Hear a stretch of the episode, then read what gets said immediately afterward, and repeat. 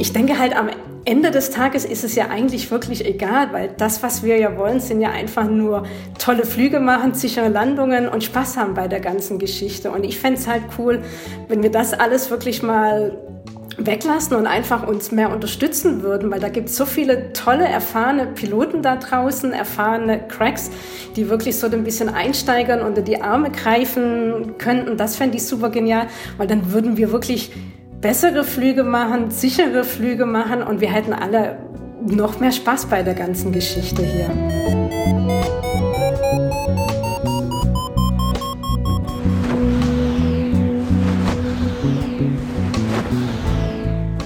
Potsglitz, der Lugleits Podcast. Geschichten aus dem Kosmos des Gleitschirmfliegens. Heute mit Beate Schlaps und Lucian Haas am Mikrofon.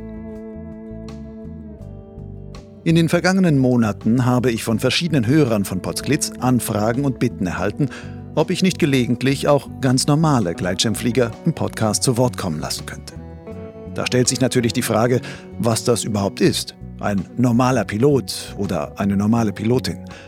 Ich deute das mal als eine Person, die beim Fliegen ohne größere Leistungsambitionen Erlebnisse hat und Erfahrungen macht, über die viele andere auch ganz ähnlich berichten könnten. Aus diesem Blickwinkel heraus betrachtet, fällt Beate Schlaps sicher in die Rubrik ganz normale Pilotin, auch mit der folgenden Geschichte. Im vergangenen Jahr hatte Beate beim Fliegen auf der Schwäbischen Alb ein für sie unangenehmes Erlebnis mit Folgen. Körperlich blieb sie zwar unversehrt, aber im Kopf war sie danach nicht mehr frei. Sie fühlte sich fortan unsicher beim Fliegen, irgendwie blockiert. Sie dachte sogar ernsthaft daran, das Fliegen deswegen aufzugeben.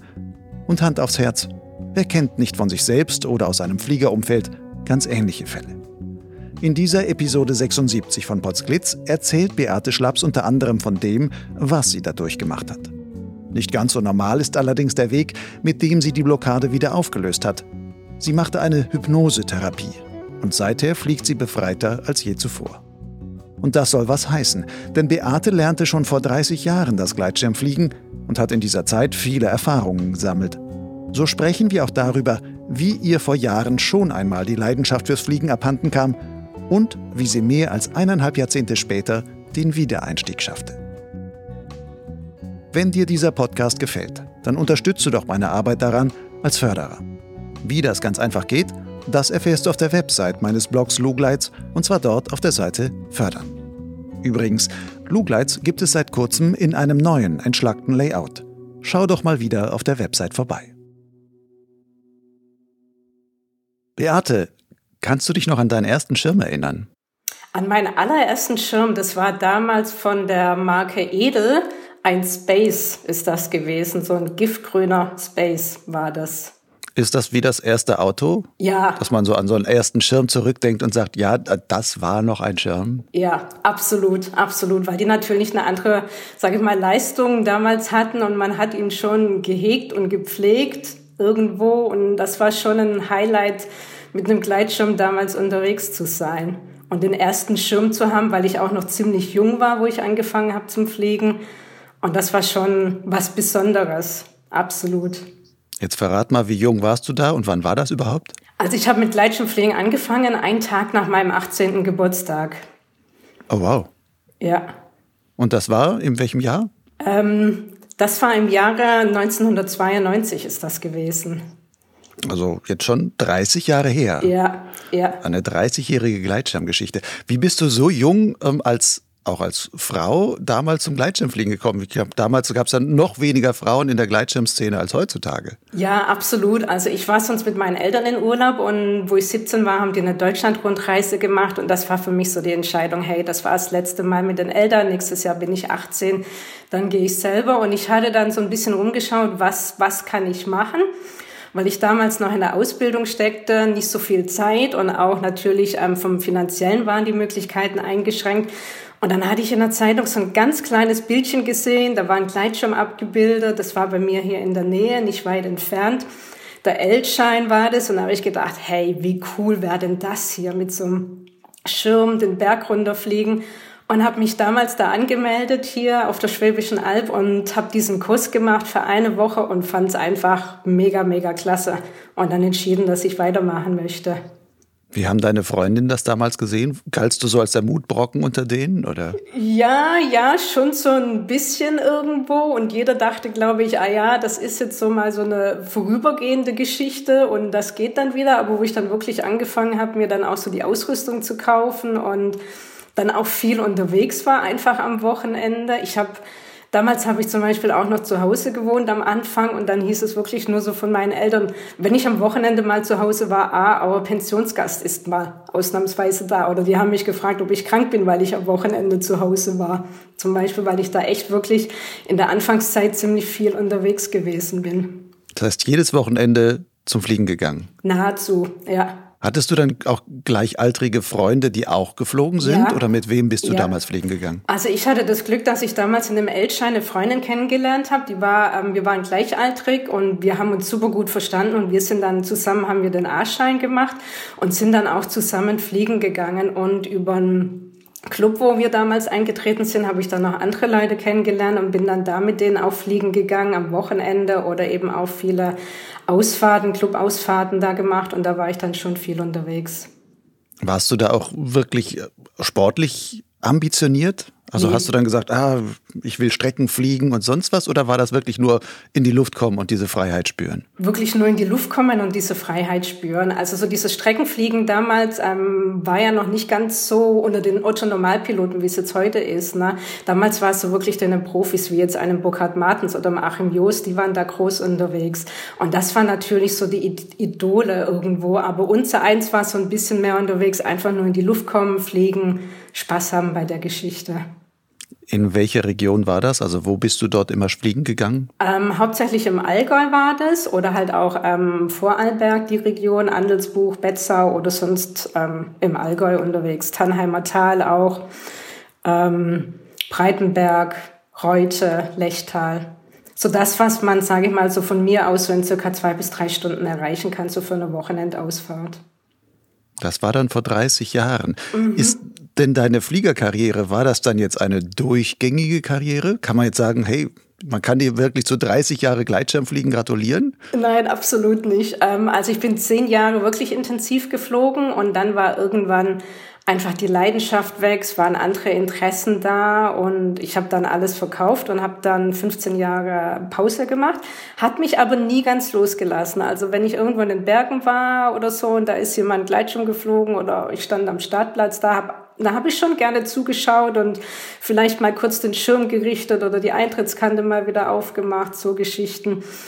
Und irgendwann vor zweieinhalb Jahren ging es mir nicht mehr aus dem Kopf. Es war immer im Kopf, hat's rumgespukt. Dann habe ich gedacht, also jetzt gucke ich echt mal, ob ich nicht wieder anfangen möchte und habe dann bei meiner Flugschule des Vertrauens einen Auffrischungskurs gemacht, einfach mal getestet. Ich habe einen Tandemflug gemacht und da habe ich mich dann echt entschieden, ich will wieder fliegen. Die Leidenschaft war wieder da. Bevor wir jetzt über das Fliegen heute sprechen, würde ich gerne nochmal zurückgucken, nämlich zu diesem Moment, wo du sagst, die Leidenschaft war eigentlich weg. Mhm. Weil ich glaube, viele Gleitschirmflieger, die so leidenschaftlich sind, sagen immer, diese Leidenschaft des Fliegens geht eigentlich nie. Wenn du mhm. einmal in der Luft warst, hast du die mhm. eigentlich immer. Warum hast du sie verloren? Ich weiß auch nicht, ob, also zum damaligen Zeitpunkt habe ich auch in Australien gelebt und ich bin damals von Sydney nach Perth umgezogen. Und in Perth zum damaligen Zeitpunkt gab es nicht wirklich so super tolle Fluggebiete, muss man sagen. Das ist heute jetzt ein bisschen anders. Und zum anderen, ähm, es war so ein schleichender Prozess. Also es war nicht von heute auf morgen, dass ich gemerkt habe, so jetzt ist es vorbei, sondern es war so ein bisschen so ein schleichender Prozess, ähm, wo ich einfach gemerkt habe, es die Interessen sind so ein bisschen anders geworden und es hat mir einfach nicht mehr so diesen Spaß oder diese, ähm, ja, diese Fluggeilheit irgendwo war da nicht mehr so da, dass es mir diese Erfüllung gegeben hat, die es mir vorher gegeben hat.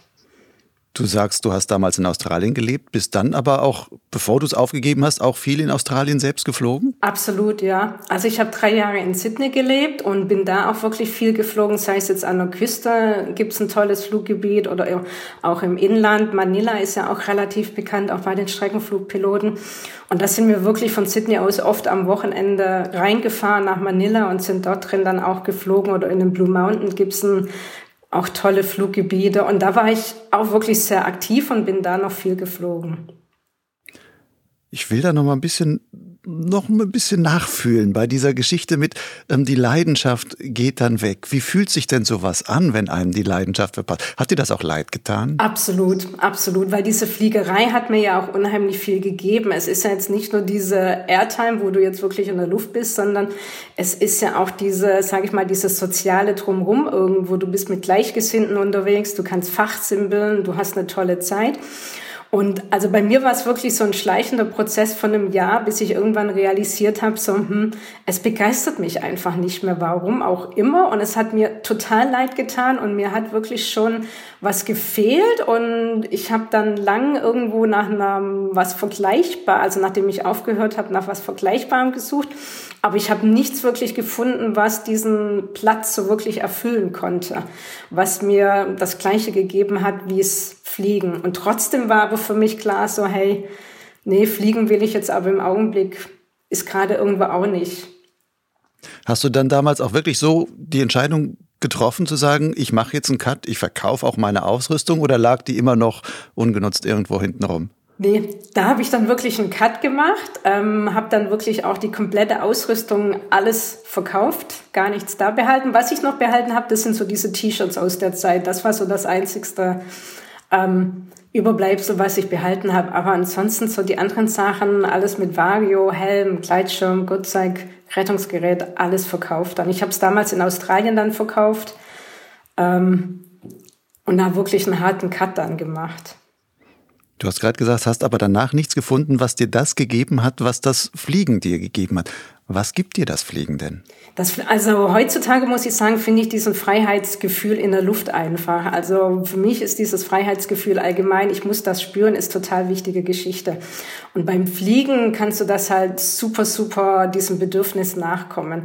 Und ich habe jetzt keine Alternative irgendwo gefunden, was mir dieses Freiheitsgefühl auch wiederum gibt. Das Soziale, das gibt es in vielen anderen Dingen auch, dem du dann nachgehen kannst. Aber dieses Freiheitsgefühl und auch diesen, sagen wir mal, diesen anderen Blick auf die Welt. Ich liebe das halt beim Fliegen jetzt zum Beispiel total runter auf die Welt zu sein und frei wie ein Vogel zu sein und hinfliegen zu können, wo ich eigentlich möchte. Und das habe ich bei nichts anderem gefunden, dieses Freiheit, diesen Ersatz des Freiheitsgefühls. Erlebst du denn die Fliegerei immer als Freiheit? Oder ist das auch manchmal häufig ist es ja auch so, Flieger sind ja in ihrem Fliegerhobby auch auf gewisse Weise gefangen und man muss immer gucken und dann geht man zum Startplatz und dann sitzt man ewig lange da, damit die Bedingungen stimmen oder sowas oder stellt fest, nee, das Wetter ist heute doch wieder nicht so. Und ähm, dieser Teil ist ja eigentlich keine Freiheit, sondern ein, ein Gefangensein. Erlebst du das manchmal auch so? Ja, absolut, absolut. Aber ich versuche das Ganze dann positiv zu sehen und ich freue mich dann halt einfach, wenn ich dann mal Zeit habe, rauszugehen und ich finde es auch schön, dann einfach in der Natur unterwegs zu sein und den Blick vom Startplatz zu genießen, mit anderen vielleicht Fach zu simpeln. Wenn dann noch ein Flug zustande kommt, super, das ist so ein bisschen wie so das Icing on the Cake irgendwo. Ähm, und man muss, glaube ich, dann auch einfach mal sagen, okay, jetzt heute sind halt die Flugbedingungen einfach nicht so gut, jetzt machen wir heute mal was anderes. Aber ähm, ich genieße es eigentlich, wenn ich wirklich draußen bin in der Natur und, und wenn es dann zum Fliegen geht, super klasse. Und ähm, oft ist es ja so, dass du, dass noch andere Gleichgesinnte dann auch am Berg sind und dann, selbst wenn man sich dann nur unterhält, nur Fachsimpel dann mit Gleichgesinnten, finde ich das auch schon super klasse, weil das einfach mal was anderes zum Alltag ist irgendwo. Und das gibt schon ähm, ein schönes Gefühl oder finde ich eine angenehme Geschichte. Selbst wenn man dann auch mal nur einen halben Tag oder einen Tag irgendwo am Berg sitzt und es geht zum Beispiel nicht zum Pflegen, aus welchen Gründen auch immer. Mir macht das nichts aus. Ich genieße es einfach so, wie es ist. Ich nehme es, wie es ist. Nach dieser langen Pause, die du hattest, wann und wie kam es dann eigentlich wieder dazu, dass so diese Fluglust in dir wieder stärker aufstieg? Hatte mich auch überrascht. Ich hatte es plötzlich, das ging auch so, ja, so fast so ein bisschen so ein schleichender Prozess, dass es mir immer wieder in den Kopf kam, obwohl es absolut kein Thema mehr bei mir war, davor, also jahrelang davor. Und irgendwie ging es mir nicht mehr aus dem Kopf. Also es ging immer mal wieder im Kopf rum und wenn irgendwo mal im Fernsehen was kam, hat man es gerne angeschaut oder mal ein Bericht in der Zeitung oder so. Und ähm, irgendwann habe ich gedacht so, probier's doch einfach mal wieder. Gerade mit so einem Auffrischungskurs, die gehen hier drei, vier Tage. Ähm, und das habe ich dann wirklich gemacht, um einfach zu gucken, wie ist so das Gefühl? Kann ich's noch? Wie ist das Gefühl? Macht mir das Spaß? Will ich das wieder machen? Und es hat mir dann total Spaß gemacht. Auch die Performance der Schirme hat sich natürlich wesentlich verbessert im Vergleich zu früher. Und ich habe mich dann entschieden, ich möchte echt wieder ähm, Gleitschirm pflegen. Ich habe mich dann bewusst dafür entschieden, ich möchte ein außergewöhnliches Leben und da zählt jetzt einfach gerade mal in dem Moment das Gleitschirmfliegen für mich dazu. War denn ja, gerade diese ersten Flüge wieder, die du da gemacht hast, war das auch nochmal wieder so ein Gefühl wie die allerersten Flüge, wie das erste Abheben, dass man nochmal genauso diese Endorphinschübe und sonst was hat? Oder war das schon ein anderes Nachhausekommen? Nee, das war schon wirklich so, glaube ich, wie so die allerersten Flüge, wenn du das erste Mal so ein bisschen länger oder ein bisschen höher mal den Boden verlässt. Und das war schon, schon was Außergewöhnliches, wo ich dann halt auch gemerkt habe, ich war bei meiner gleichen Flugschule wieder, wo ich damals den A-Schein gemacht habe und dass die Performance halt der Schirme komplett anders ist wie früher, dass du jetzt halt viel weiter geflogen bist. Wir sind jetzt dann quasi über den Landeplatz, was wir früher genutzt hatten, sind wir jetzt drüber weggeflogen und eigentlich die doppelte Strecke dann geflogen, bis wir irgendwann mal gelandet sind. Und das war wirklich so ein Wow, weil da war richtig viel Zeit dazwischen, den Ausblick zu genießen, den Flug zu genießen und es war schon ein unglaubliches Gefühl. Das war wirklich so, wie wenn du gerade nochmal neu anfängst irgendwo. War der Fluglehrer noch der gleiche in der Flugschule? Es gab tatsächlich einen der Fluglehrer, gab es in der Flugschule dort auch noch, der mich noch oder den ich auch noch von damals kannte. Ja. Und kannte der dich auch noch? Hat gesagt, Beate, du warst doch bei uns schon mal vor 20 Jahren ja. oder sonstiges? Ja, doch, die kannten mich auch noch und die kannten auch noch meine Freundin, mit der ich damals unterwegs war, die jetzt aufgehört hat zum Fliegen, auch schon seit langem. Und ja, also es war sehr witzig, wo ich da wieder aufgetaucht bin, weil es war so ein bisschen wie früher, kann man sagen. Na, ne? die kannten mich noch, ich kannte die noch, also es war total klasse. Mhm. Deine Freundin, sagtest du, die hat aufgehört. Will die nicht auch wieder anfangen, jetzt wo du wieder fliegst, dass die gesagt hat, hey, das steckt mich gleich noch mit an? Nee, nee. Also wir haben uns da mal ausgetauscht, aber für sie ähm, ist das jetzt absolut überhaupt kein Thema mehr. Sie möchte nicht wieder anfangen. In welchem Jahr war das eigentlich, als du wieder angefangen hast? Das war im Jahr 2019. Das heißt, 2003 hast du aufgehört, 2019 wieder angefangen, also 16 Jahre wirklich Pause gemacht. Mhm. Wie viel war denn noch von, also wie sagt man so, so Muscle Memory, also wie viel war da noch an Erinnerung in deinen Muskeln noch drin, wo du sagtest, eigentlich, das hat beim ersten Aufziehen schon geklappt oder war das schwierig, da wieder reinzukommen? Nee, also die Frage hatte ich mir auch gestellt, ob das noch funktioniert oder nicht, aber erstaunlicherweise, es war, also ich konnte da weitermachen, wirklich, wo ich aufgehört hatte. Gerade so dieser Startvorgang zum Beispiel, der war noch drin. Es geht zwar heute so ein bisschen anders wie früher. Früher bist du viel mehr in die Schirme reingerannt. Aber diese, ähm, dieser Prozess des Starts oder auch diese Vorlage hier und das war alles wirklich noch im Körper drin oder halt auch gerade beim Fliegen selber, dieses Zentrieren, Thermikzentrieren, da konnte ich wirklich relativ schnell oder relativ direkt da wieder einsteigen, wo ich damals aufgehört habe. Und das fand ich halt eine tolle Geschichte, dass ich da nicht wieder von Null angefangen habe irgendwo. Nun bist du heute deutlich älter als damals. Hat sich deine sonstige Art zu fliegen oder an das Fliegen heranzugehen da irgendwie verändert, dass du sagst, im reiferen Jahren fliegt man anders als in der Jugend? Ja, also ich weiß damals, wo ich angefangen habe zum Fliegen, habe ich gedacht so, hey, ich komme ja gar nicht vom Berg weg, wenn mein Schirm nicht offen ist und ich habe ein Rettungsgerät dabei und ich habe einen Helm auf. Was soll denn da schon passieren nach dem Motto? Also ich war ja damals 18, 19, da ist man ja relativ jung naiv unterwegs. Und jetzt bin ich natürlich schon anders unterwegs, weil man hat im Laufe der Zeit dann schon so seine Erfahrung gemacht. Man sieht Sachen bei anderen Leuten und man ist schon, ich will es mal sagen, mit mehr Respekt einfach unterwegs. Also die Geschichte ist schon was anderes und es ist jetzt auch nicht mehr so, ich nehme es jetzt entspannter und ich genieße es jetzt mehr, das Fliegen. Früher war es mehr so, hey, ich will jetzt Thermik fliegen oder ich will jetzt dies oder das oder mindestens eine Stunde fliegen, so Geschichten. Und jetzt genieße ich es mehr, genieße den Moment einfach. Mhm. Hast du denn in deiner Fliegerzeit auch selbst mal deutliche Rückschläge erlebt? In der ersten Fliegerzeit eher weniger. Einen Rückschlag hatte ich zum Beispiel, wo ich jetzt wieder angefangen habe, letztes Jahr hier. Aber in der ersten Fliegerzeit waren keine wirklichen Rückschläge. Was war dann der Rückschlag, wo du sagst, im letzten Jahr hattest du mal einen? Ähm, also ich hatte zum Beispiel ein Erlebnis, wo ich auf einem Fluggebiet fliegen war. Da gibt's keine Bergbahn und ich bin ein paar Mal unten gelandet und es ist immer so ein bisschen aufwendig zu schauen, bis man wieder hochkommt zum Startplatz. Und hatte mich dann irgendwann entschieden, ich probiere das einfach mal oben am Startplatz, war offizielle Toplandefläche, da wieder einzulanden und habe mir das bei anderen angeschaut. Ich habe mir die Wiese angeschaut, sehr große Wiese, habe geschaut, wie kommen die anderen rein, ähm, wie machen die das und hatte dann im Frühjahr letzten Jahres dann die Entscheidung gemacht, so jetzt tue ich auch mal Top landen.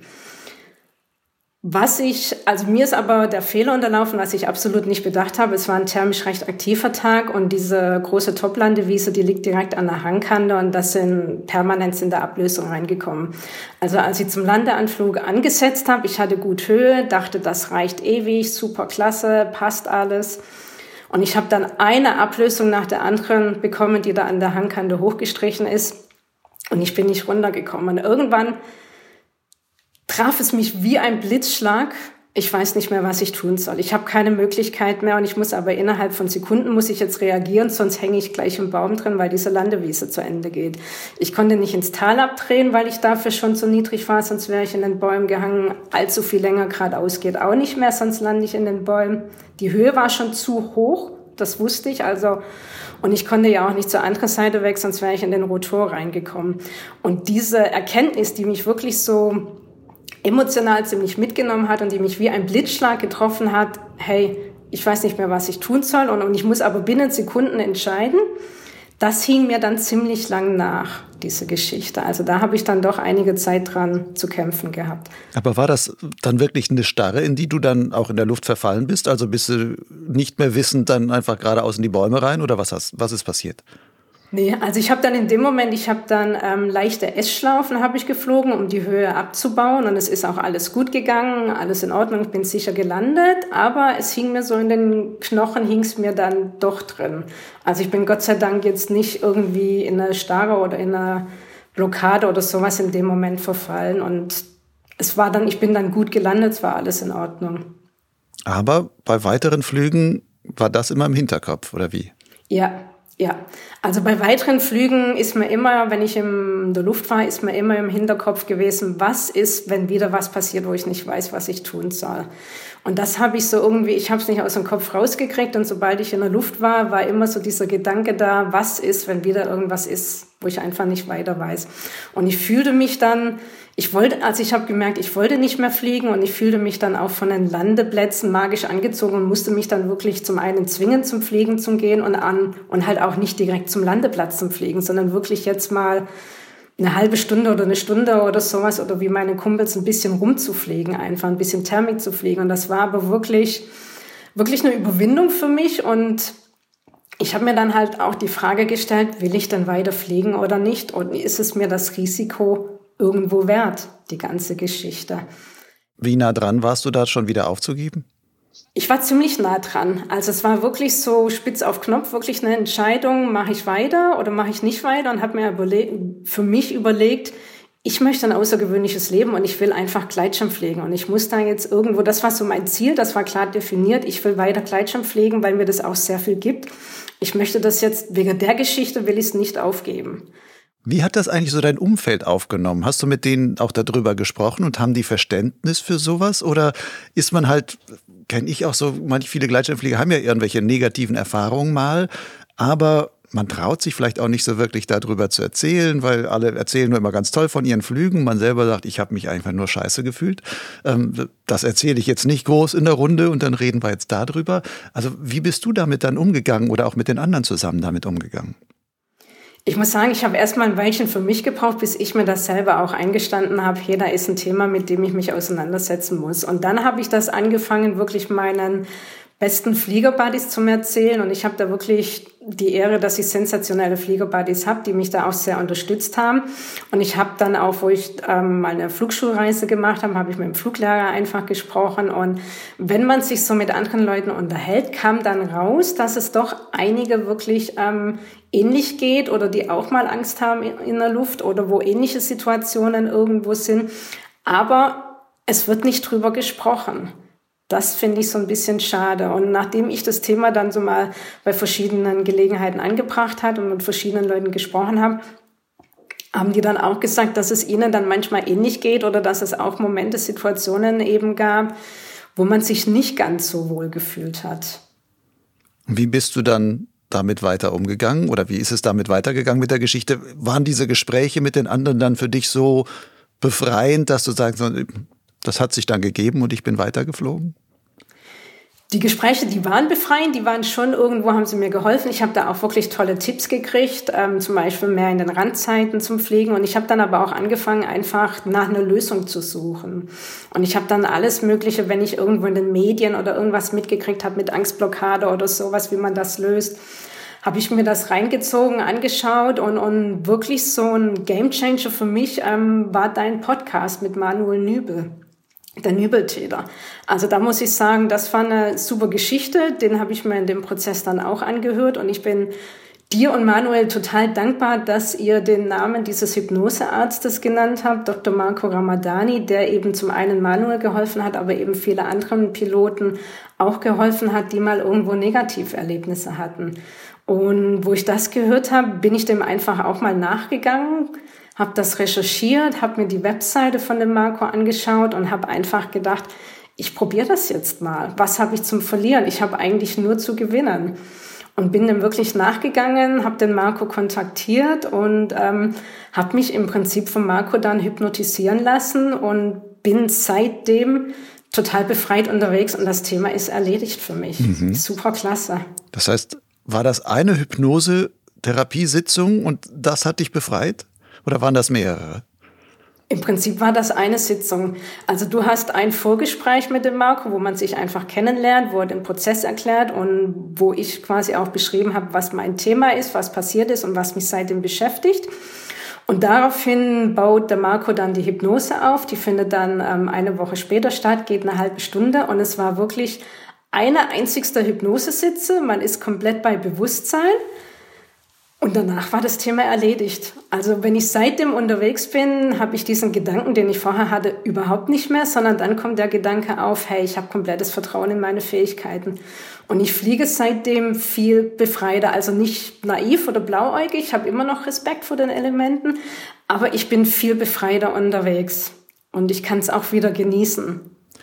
Wenn du sagst, Du warst voll bei Bewusstsein. Was ist denn dann in dieser halben Stunde Hypnose da passiert? Oder was hat dir der Marco erzählt? Oder spricht man da mit dem? Oder ähm, hört nur irgendwie nette Musik? Oder was, wie läuft sowas ab? Ähm, Im Prinzip, man kann sich das so ein bisschen ähnlich vorstellen wie so eine Fantasiereise bei der Meditation. Also der Marco macht quasi so eine halbe Stunde ungefähr eine Hypnose. Es spricht nur der Marco in der Zeit. Ähm, man ist komplett bei Bewusstsein, man kann sich hinsetzen oder hinlegen, hat die Augen auch geschlossen und hört eigentlich nur der Stimme zu von Marco. Und durch die Art und Weise, wie er diese Geschichte oder seine Fantasiereise, nenne ich es mal, ähm, erzählt, durch diese Tonlage, die er nutzt, durch die Wörter, die er nutzt, ähm, auch die Sätze, die er manchmal offen lässt und das Gehirn vervollständigt es dann selbstständig. Dadurch bringt er das Gehirn, ich nenne es jetzt mal, einen gewissen Betriebszustand. Also wenn du jetzt zum Beispiel Sport machst oder dich entspannst, ist dein Gehirn in einem unterschiedlichen Betriebszustand. Und diese unterschiedlichen Betriebszustände nutzt der Marco durch die Wörter, die er nutzt und diese Tonlage und, und seine Geschwindigkeit zum Beispiel auch, wie er spricht. Und da bringt er dich unheimlich schnell in so einen gewissen, oder dein Gehirn in so einen gewissen ähm, Betriebszustand, wo er quasi ähm, Einfluss drauf nehmen kann und, und positiv das Ganze beeinflusst, dass diese Blockade sich auflöst. Und er sagt auch, es ist, wenn du Bild, also wenn du während der ganzen Geschichte Bilder hast, super. Aber wenn du keine Bilder hast, ist das genauso gut. Also man soll sich im Prinzip auf gar nichts versteifen, einfach nur der Stimme von Marco zuhören. Und der Rest macht er. Also ich bin total begeistert, weil es eine Sitzung ist, weil es wirklich nur eine halbe Stunde irgendwo geht, ähm, keine Folgesitzungen irgendwo man komplett bei Bewusstsein ist und das Ergebnis ist unglaublich. Es ist unfassbar gut. Ich bin mega begeistert. Hat er denn in dieser halben Stunde, wenn er dir dann ja, so eine Traumreise mit dir macht oder sowas, kommt denn diese Situation, die du ihm wahrscheinlich auch geschildert hast, was dazu geführt hat, Ist das überhaupt Teil von dieser Geschichte oder hat das gar nichts damit zu tun, sondern der führt dich nur ganz woanders hin und trotzdem hat es diese Wirkung? Ja, nee, also dieses Thema kommt überhaupt nicht hoch, sondern er führt dich komplett woanders hin, gerade in das Gegenteil im Prinzip hier. Ähm, und er bekräftigt das eigentlich die positiven Attribute. Also bei mir ging es zum Beispiel um Vögel, die fliegen und, und ähm, die sehr erfahren sind und die höher und sicher und vollkommen getragen sind. Also man kann das aufs Gleitschirmfliegen sehr gut übertragen, fand ich. Aber es hatte jetzt so nichts mit diesem Negativerlebnis als solches zu tun, dass man irgendwo in dieses Negativerlebnis reingeht, sondern es ist wirklich auf eine sehr positive Art und Weise ging es um das Fliegen von Vögeln.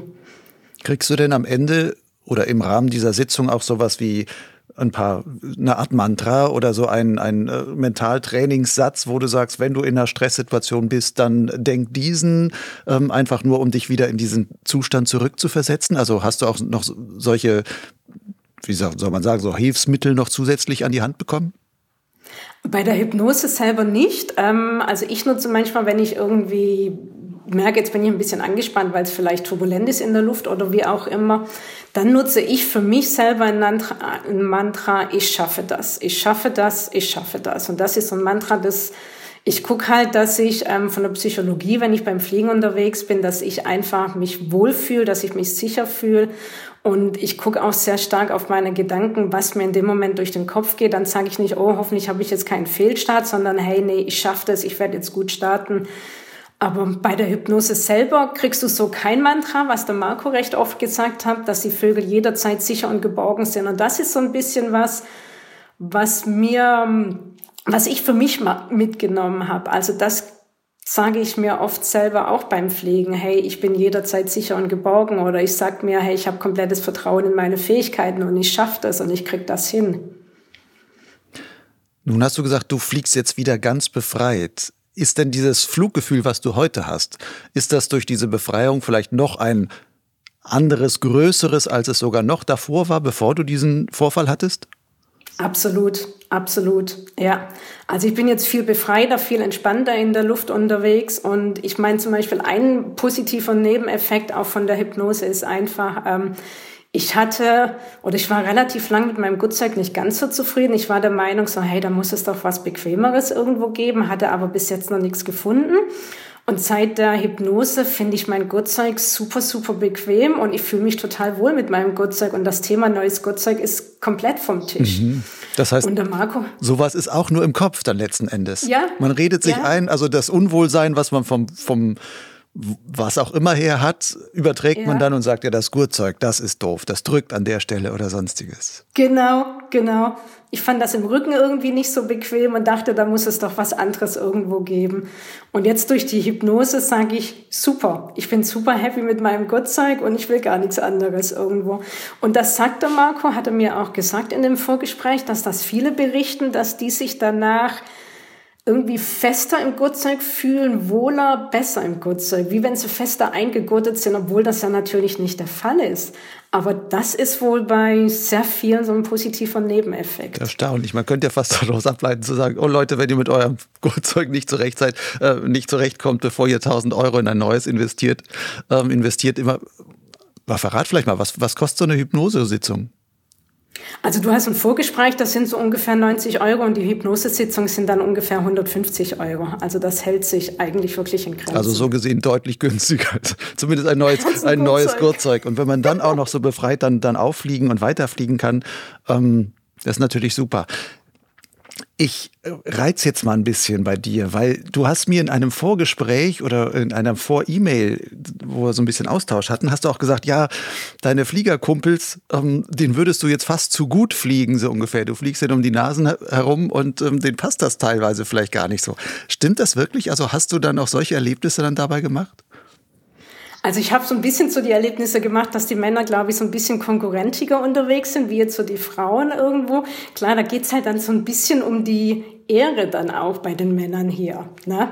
Also wenn die sich begegnen, dann ähm, geht's erst einmal um höher, schneller, weiter und wer hat den größeren, Klammer auf Schirm, Klammer zu. Ne? Und wenn sich Frauen oder sowas begegnen, dann geht's eigentlich mehr so um, um Komplimente und hey, du bist ja auch da entlang geflogen.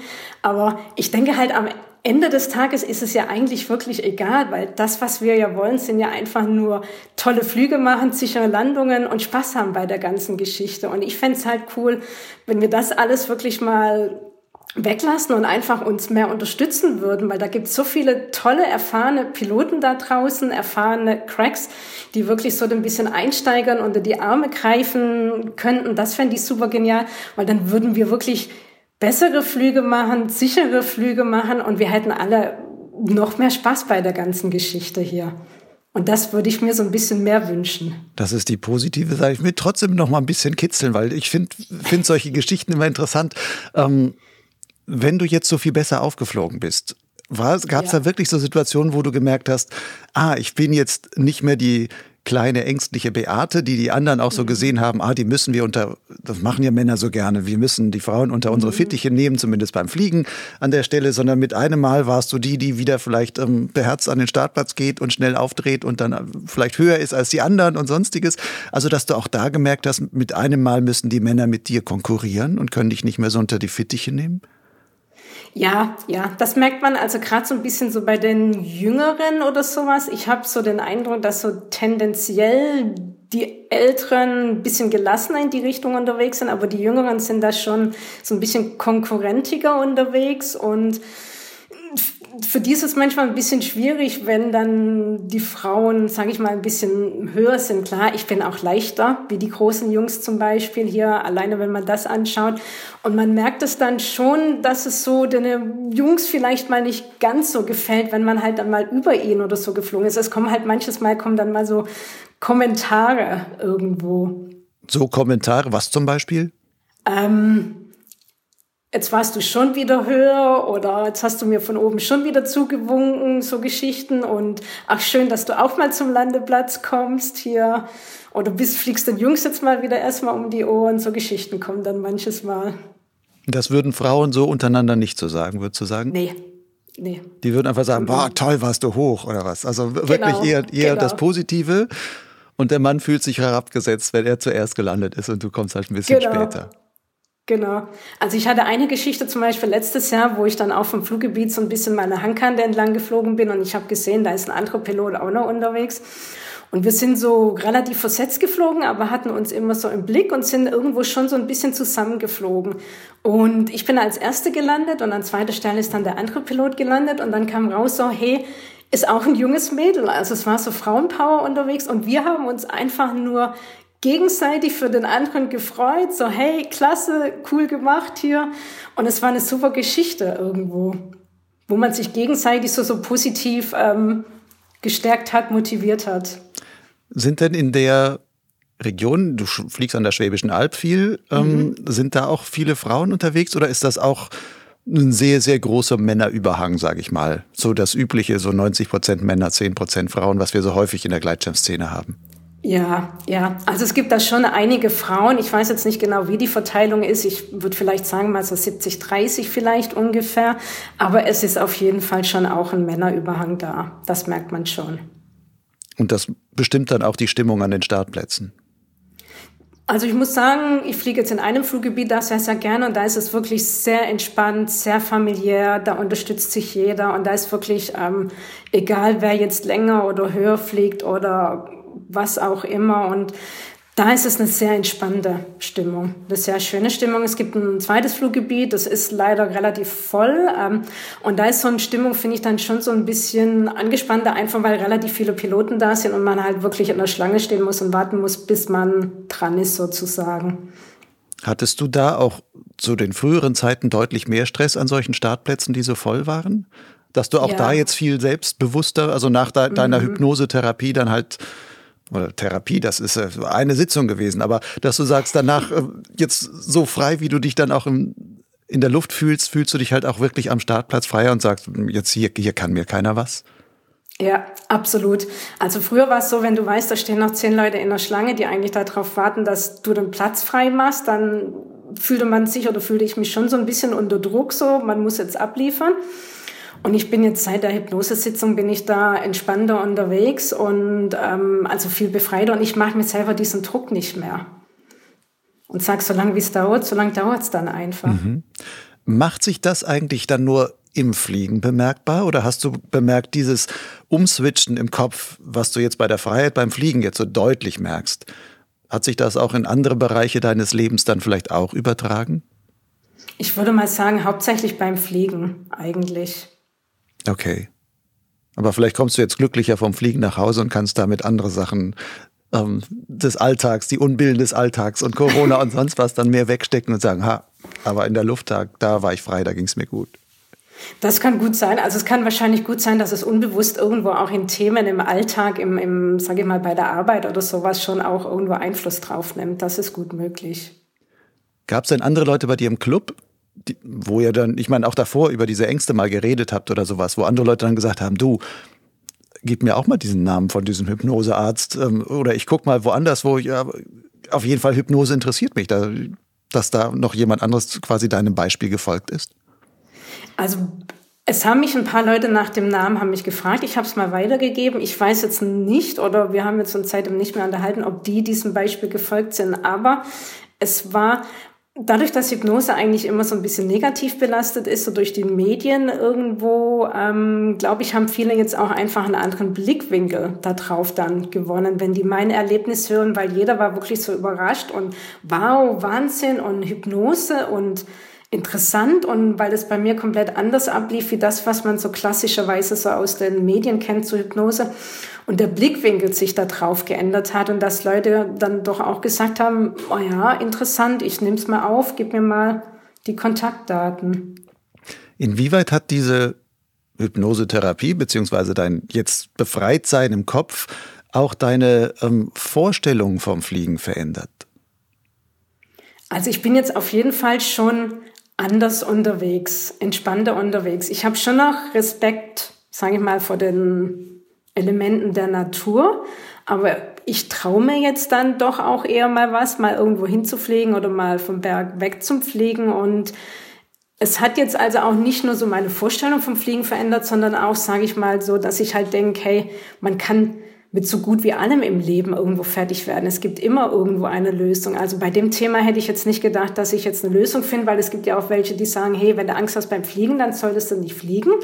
So sehe ich es aber nicht. Ähm, für mich war ganz klar dieses Ziel, hey, ich will wieder fliegen, also muss ich irgendwo was finden. Ich brauche irgendwo eine Strategie, die mich zum Ziel führt. Und solange mich die Strategie nicht zum Ziel führt, muss ich meine Strategie einfach anpassen.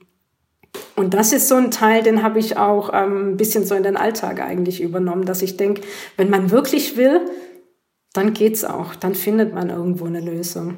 Und bist du an deinem Drama-Startplatz da auch schon wieder top gelandet? Ähm, nee, das ehrlich gesagt noch nicht. Aber ähm, ich hab's vor, ich werde es doch auch wieder machen. Wird ja wahrscheinlich dann auch ganz einfach klappen. Du sagst, ich, was habe ich genau. mich damals so angestellt? So ein Blödsinn. Genau, genau. Doch, also das ist auf jeden Fall. Ähm, ich habe halt auch, wo das gewesen ist, habe ich, wo das passiert ist, habe ich auch gedacht, das Beste ist gleich wieder raus, rauf aufs Pferd und am besten gleich wieder fliegen gehen. Und ähm, was okay war, aber da habe ich dann halt gemerkt, dass diese Blockade einfach da war. Ich war jetzt seitdem in dem Fluggebiet nicht mehr, ich bin nicht mehr top gelandet, aber das ist auf jeden Fall, ähm, steht auf meiner Liste, dass ich das wieder machen möchte. Jetzt, wo du wieder so frei oder noch freier fliegst, ähm, was sind denn so deine nächsten großen Ziele und vielleicht Träume, die du da noch hast? Also Streckenfliegen. Ich will gerne Streckenfliegen hier, ähm, sage ich mal, einsteigen oder ein bisschen mehr einsteigen hier. Das ist so ein Ziel von mir einfach. Ähm, ich habe jetzt im Augenblick noch so ein bisschen Respekt, einfach auch mal aus diesem gewohnten Fluggebiet wegzufliegen. Und ich fände es halt cool, irgendwie wenn da irgendwo jemand draußen ist, so, der mal sagt so, hey, ich kenne mich jetzt hier gut aus, ich nehme dich jetzt mal mit oder sowas, ich weiß, wo hier die Bärte stehen und das ist so ein Ziel von mir. So Wettbewerbsfliegen überlasse ich denen, die das möchten, aber ich würde halt echt gern Strecken fliegen. Das heißt, mit dieser Freiheit, die du jetzt aus dem Inneren heraus hast, wird das wahrscheinlich ja sogar noch klappen. Und dann müssen sich die Männer bei dir im Verein oder da an den Startplätzen noch ein bisschen warm anziehen, dass sie sagen, ja, kommen wir der Beate noch irgendwo hinterher. Ja, das wäre lustig, ne? Gut, Beate. Ich danke dir für deine Erzählung. Ich denke, da können einige was, was ähm, daraus vielleicht ziehen, weil dieses Thema der Angstblockade oder es muss ja nicht eine komplette Blockade sein, aber wirklich diese Themen von, man hat immer so auch teilweise am Startplatz seine Problemchen mit, ich werde hier beobachtet von allen anderen oder sonst was, ich traue mich nicht. Und wenn ich alleine starte, dann starte ich gut, aber wenn fünf drauf gucken, dann bin ich immer nervös oder sowas. Und wenn man sowas vielleicht wirklich durch ein bisschen mentale Freiheit dann einfach sich da frei machen kann, das ist ja etwas, was man jedem Flieger nur wünschen kann, weil man dann das Fliegen wahrscheinlich viel besser genießt. Absolut. Dank dir für diese Erzählung. Vielleicht können das einige dann auch noch als Anregung nehmen. Vielen Dank für die Einladung. Sehr gerne.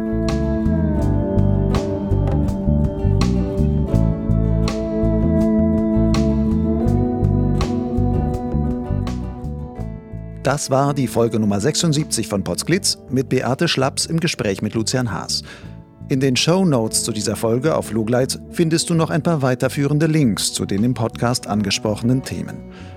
Der Podcast Potsglitz gehört zum Angebot des Gleitschirmblogs Lugleitz. Lugleitz steht im Netz und zwar unter lugleitz.blogspot.com. Lugleitz schreibt sich L-U-G-L-I-D-Z. Wenn du Potsglitz für dich als wertvoll empfindest, dann empfehle den Podcast doch weiter.